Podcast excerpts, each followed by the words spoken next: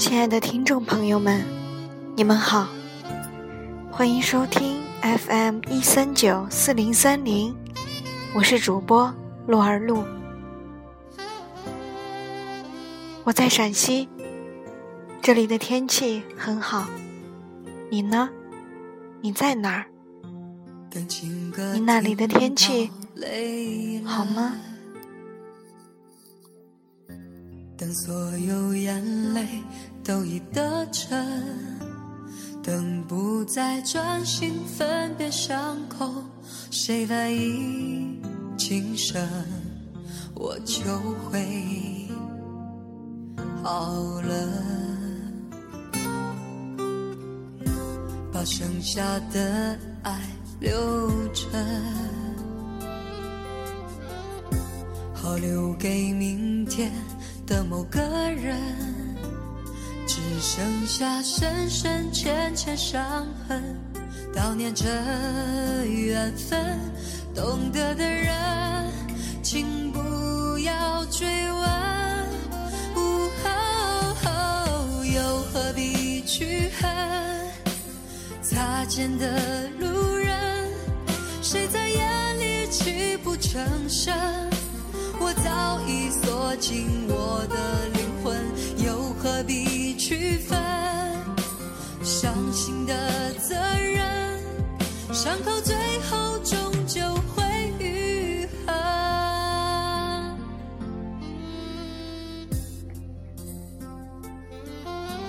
真理昨天就开始盼望着，早上起来，他涂上一个海底泥深层清洁面膜。轻快地在屋子里来回走动，忙着选衣服、挑鞋子，希望子康觉得她今天很漂亮。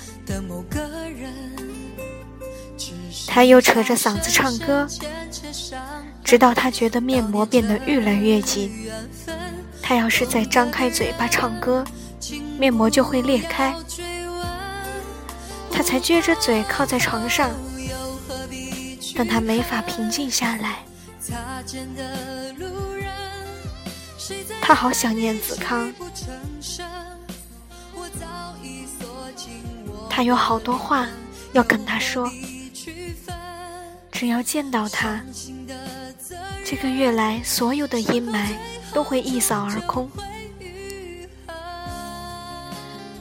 可恶的是，他今天没法去接机，他从早上到下午。要帮曼珠出外景拍短片。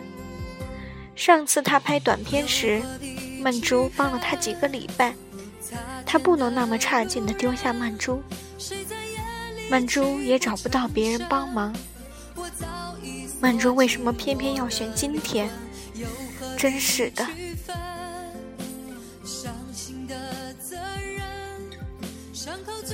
下午五点钟。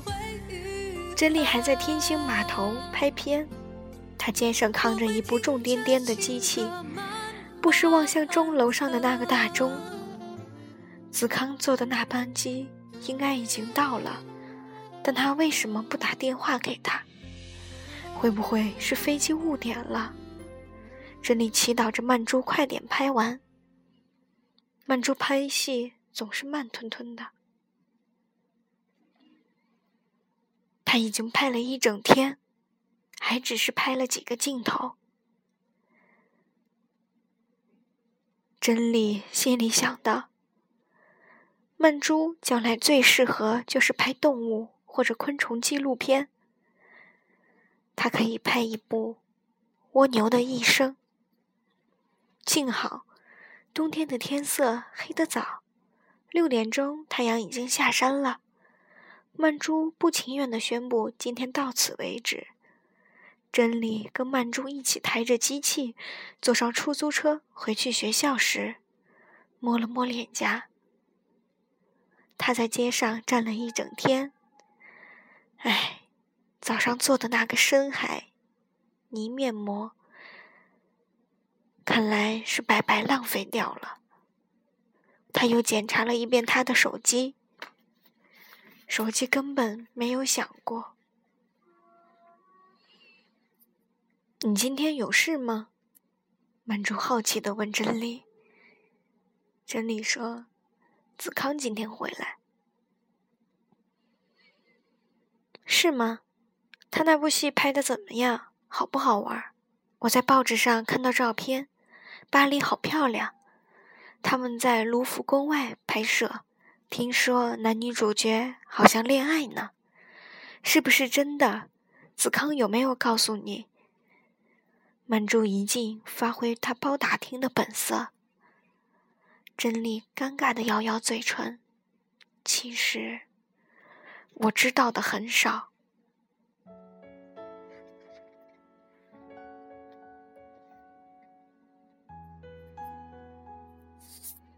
晚上将近十二点钟，珍妮卧在他那张乱糟糟的单人床上。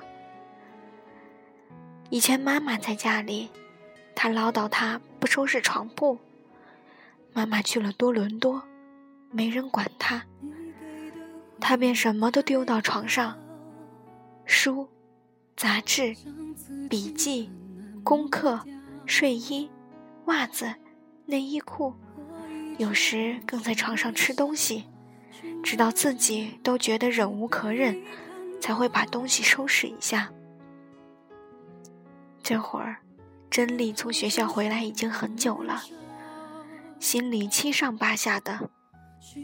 子康为什么还没回来？他神经质地检查过家里的电话几遍，拿起话筒听听又放下，确定他没有放歪了。他只差没有把电话拆开来检查。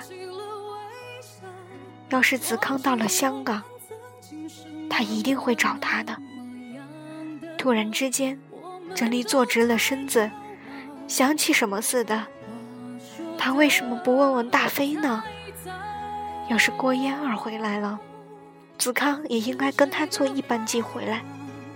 对，他为什么没想起大飞呢？真理马上拨了一通电话给大飞。大飞，我是真理。嫣儿回来了没有？飞机误点了。哦，真理就知道是飞机误点了，不然子康不会失了踪。本来三点钟到香港的，结果七点钟才到。大飞接着说：“那么说，子康已经回来了。”真理拿着话筒的手僵住了，他的耳朵仿佛嗡嗡的响起一些声音，他什么都听不进去了，只觉得难以理解。子康难道不知道他在等他的电话吗？真理有什么事吗？大飞在电话那一头问。哦，没事了。子康回来了，而他竟然也不知道，还要问大飞，这让他那么的尴尬。但他突然又想，子康说不定跟几个人一起回来的同事先去吃顿饭，填肚子，所以现在还没有回到家里。我现在就打给他，真理想到就做。电话接通了，他听到子通鼻音很重的说：“喂，你回来了，为什么不找我？”他气上心头，太累了，回到家里，一躺下就睡着了。子康半醒半睡的声音。他担心了他一整天，他竟然睡着了，也不打电话给他。他早上所有的好心情一扫而空。我还以为发生什么事儿呢。真理按捺住心中的恼火，转念又想，他真的很累，坐了十几个小时的飞机，飞机。又误点，彼此沉默了片刻之后，子康说：“我帮你买了巧克力。”听到他这么一说，真丽的气一下子就消了，温柔的问他：“难找吗？”在机场免税店就找到。子康的声音还是很疲惫。你很累吧？明天一早还要开工。刚回来就要开工吗？香港的戏还没有拍完。真理不仅有些失望，他还以为明天就会看见子康。他本来有好多话要跟他说，可是他现在已经提不进说了。你睡吧。他悠悠的挂上电话。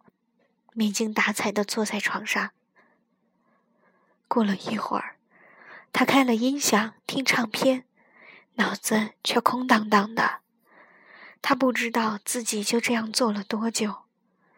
他起来上洗手间，回来时看了一眼床头上的跳子钟，原来已经三点四十分了。他想起来，他今天一天都不停的看钟。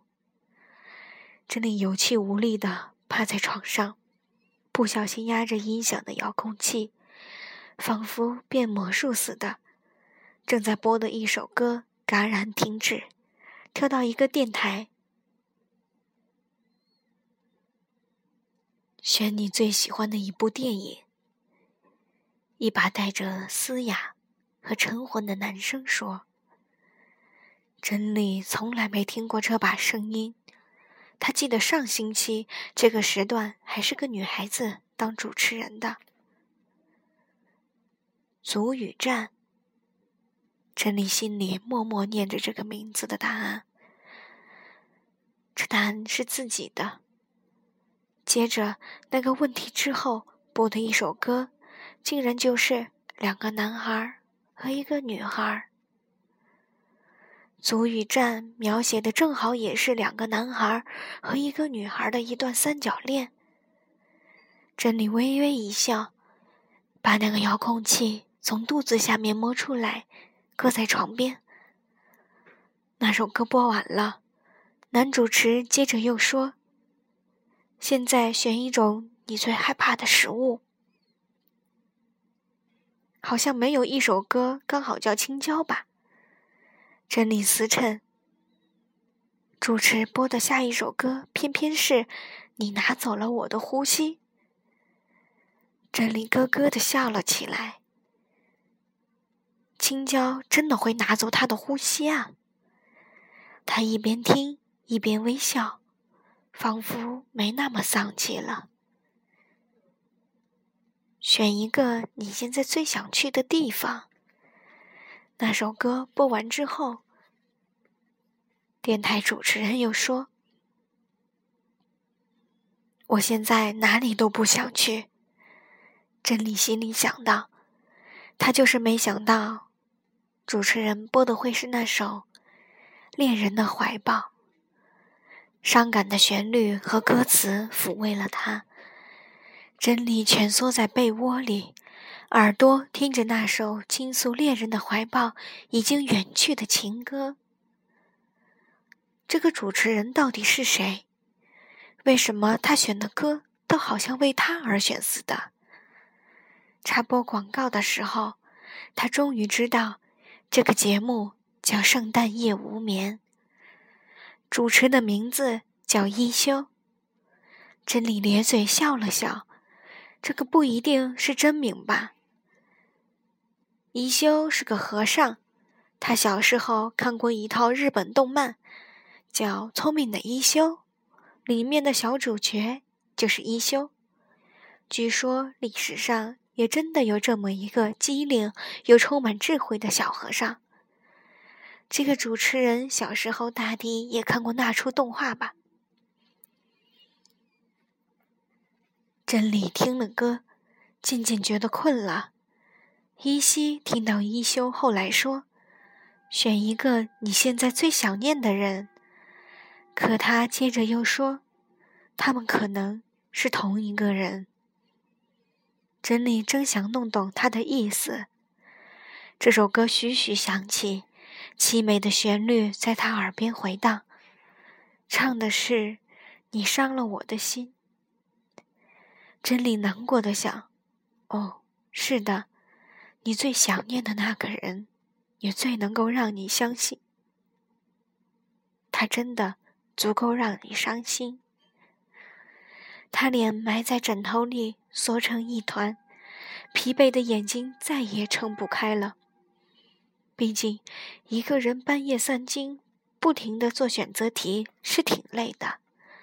他在街上拍外景，又跑了一整天，还有子康让他那么沮丧。他抓起脚边的一团毛毯，盖在身上，睡着了。不知过了多少时间，清晨的阳光透过睡房的垂地窗帘，蔓延进屋里。街上传来汽车驶过的声音，夹杂着人的声音和狗儿吠叫的声音。真理缓缓地从床上醒来，左脸脸颊留着几条床单的折纹印痕。她坐直身子，伸了懒腰。发现电台已经换了一把活泼开朗的女生主持人。一休的节目做完了，他记不清是几点做完的。他揉揉眼睛，关掉收音机，再睡了一觉，心里想：又是新的一天了。新的一天并没有带来新的希望。子康一整天都没有跟他通一通电话，他心里想。他真的有那么忙吗？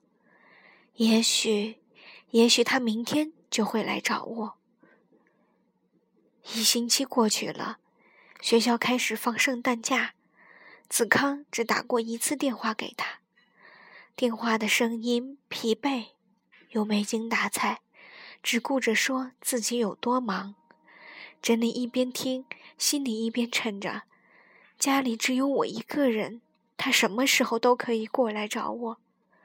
他以前经常过来找我，可现在却好像找借口似的躲我。珍妮觉得这生期的日子比过去一个月子康在巴黎的日子更难熬。那阵子，他们一个在法国，一个在香港，多么想见面也没法见面。可现在，他明明知道他就在香港。却见不到他。他刚刚飞走时留给他的那份甜蜜的思念早已远去，而今替代他的只有苦涩的思念、沮丧和恐惧，好像铅块一样沉沉压在真理心头。真理有一个不好的直觉，他觉得子刚再也没有以前那么爱他了。也许子康不再爱他。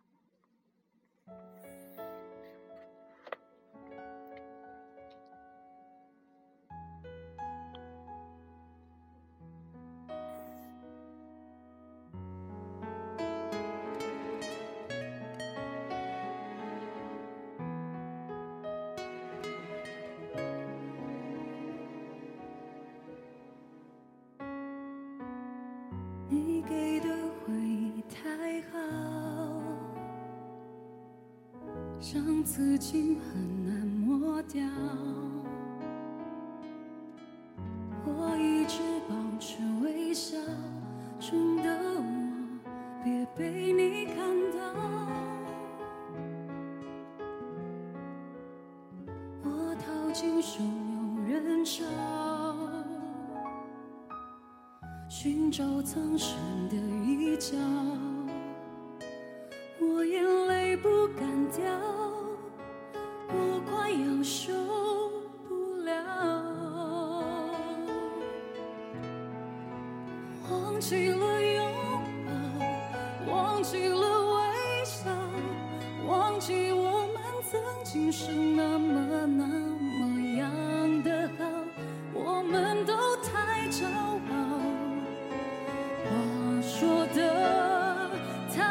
早，是谁的怀抱？是谁在苦笑？回过头，是谁偷偷把眼泪擦掉？抱歉，是我。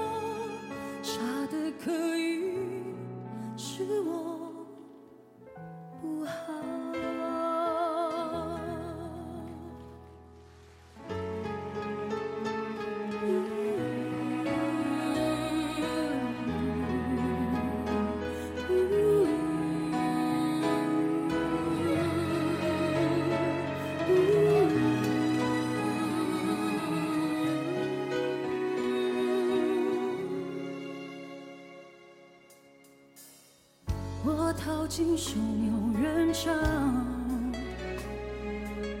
寻找藏身的一角。我眼泪不敢掉，我快要受不了。忘记了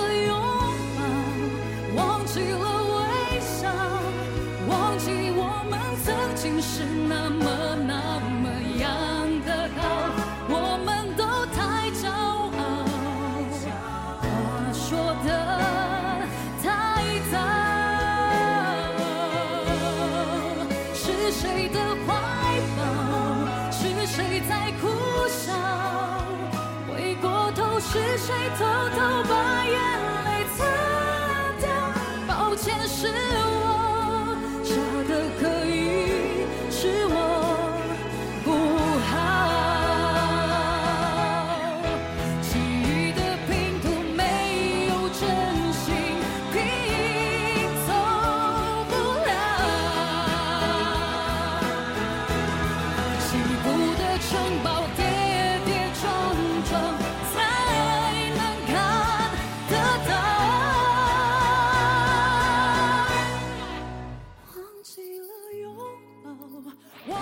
亲爱的听众朋友们，小说就像我们的人生一样，无论结局是美好还是不美好，不要放弃任何希望。总有一天，一百分的那个人会出现。无论你在做什么，开心或烦恼，希望鹿儿路的故事，鹿儿路的声音与你同在。